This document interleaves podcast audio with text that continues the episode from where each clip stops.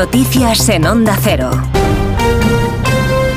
Buenos días. La mesa del Congreso aprueba hoy, con la mayoría de votos del PSOE y de Sumar, la prórroga de 15 días para el dictamen que tiene que elaborar la Comisión de Justicia sobre la ley de amnistía y que ésta vuelva a ser debatida y votada en el Pleno de la Cámara Baja.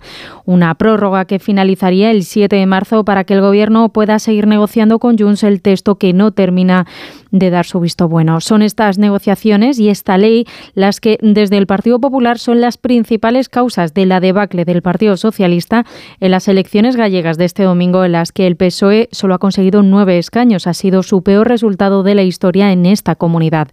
Después de que se reuniera la Comisión Ejecutiva Federal del Partido Socialista para analizar los resultados, la portavoz del PSOE, Esther Peña, ha dicho que la ley de amnistía no ha sido una de las causas del mal resultado. No creemos que la amnistía haya influido en estos territorios, en estos resultados, perdón, porque además en todo caso, que parece evidente en un análisis preliminar, es que el trasvase de voto del Partido Socialista ha ido a otro partido, al BNG, que apoya claramente la amnistía, que es claramente soberanista.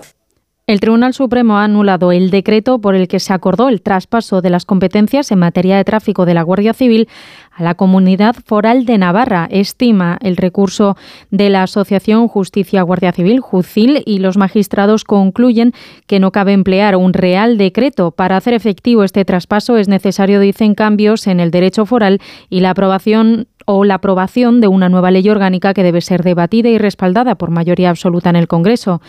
María Chivite, presidenta de Navarra, dice que van a seguir trabajando para que el traspaso se haga efectivo.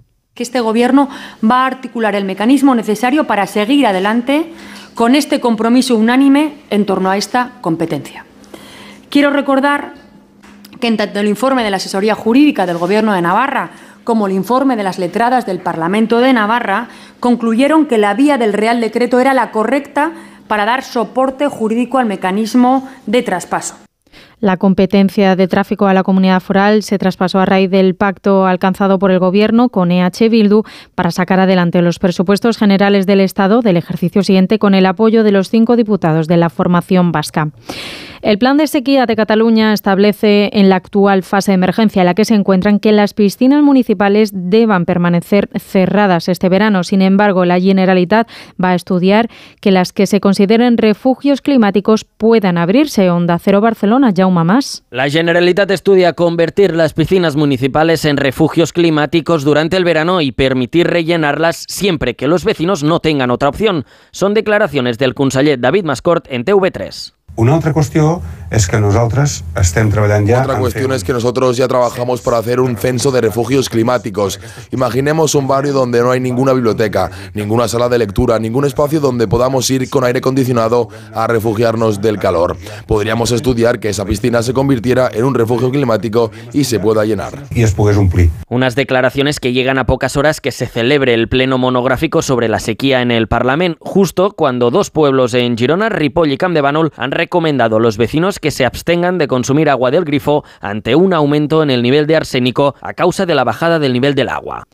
La Guardia Civil busca al responsable de asaltar este fin de semana una bodega de Ribera del Duero en Valladolid y tirar 60.000 litros de vino de alta gama. Onda Cero Valladolid, Marta Martín.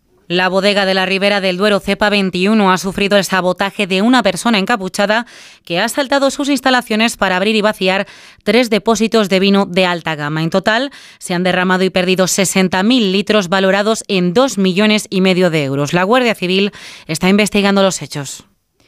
Hasta 500 tractores se van a desplazar este martes a Madrid en cinco columnas provenientes de Extremadura, de Castilla-La Mancha, de Andalucía y de Castilla y León. El objetivo es entrar en la capital, en Madrid, la mañana del miércoles para protestar frente a la sede del Ministerio de Agricultura, Pesca y Alimentación.